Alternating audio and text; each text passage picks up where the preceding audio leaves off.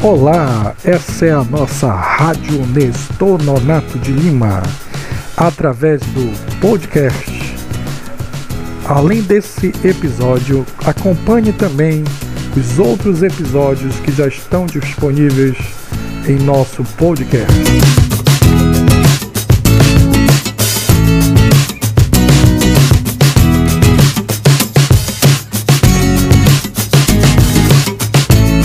As Centopeias e seus Sapatinhos, de Milton Camargo. Naquela manhã, a centopeia acordou mais cedo, era um dia de comprar sapatos, e ela gostava muito de fazer compras. Levantou, arrumou a sua caminha e foi para a sala tomar café. Sua mãe já tinha arrumado a mesa. O café estava quentinho e havia uns bolinhos de que ela gostava muito. Menina, ande logo, senão vamos chegar muito tarde e não vai dar tempo de comprarmos todos os sapatos que precisamos. Dona Centopeia e sua filha pegaram seus, seus chapéus e suas sombrinhas porque estava um sol muito forte e saíram. Quando chegaram à loja, a Joaninha veio atendê-las. Bom dia, Dona Centopeia. Como sua filha está bonita! Fazia tempo que a senhora não aparecia. A centopeinha e sua mãe foram olhar os sapatos que estavam na vitrina. A centopeinha pediu um sapato vermelho, muito bonito.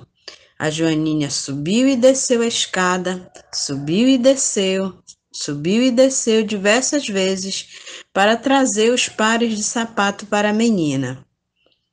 A Joaninha colocou todos os sapatos na centopeinha e ela andou um pouco, para ver se eles não apertavam os seus pés.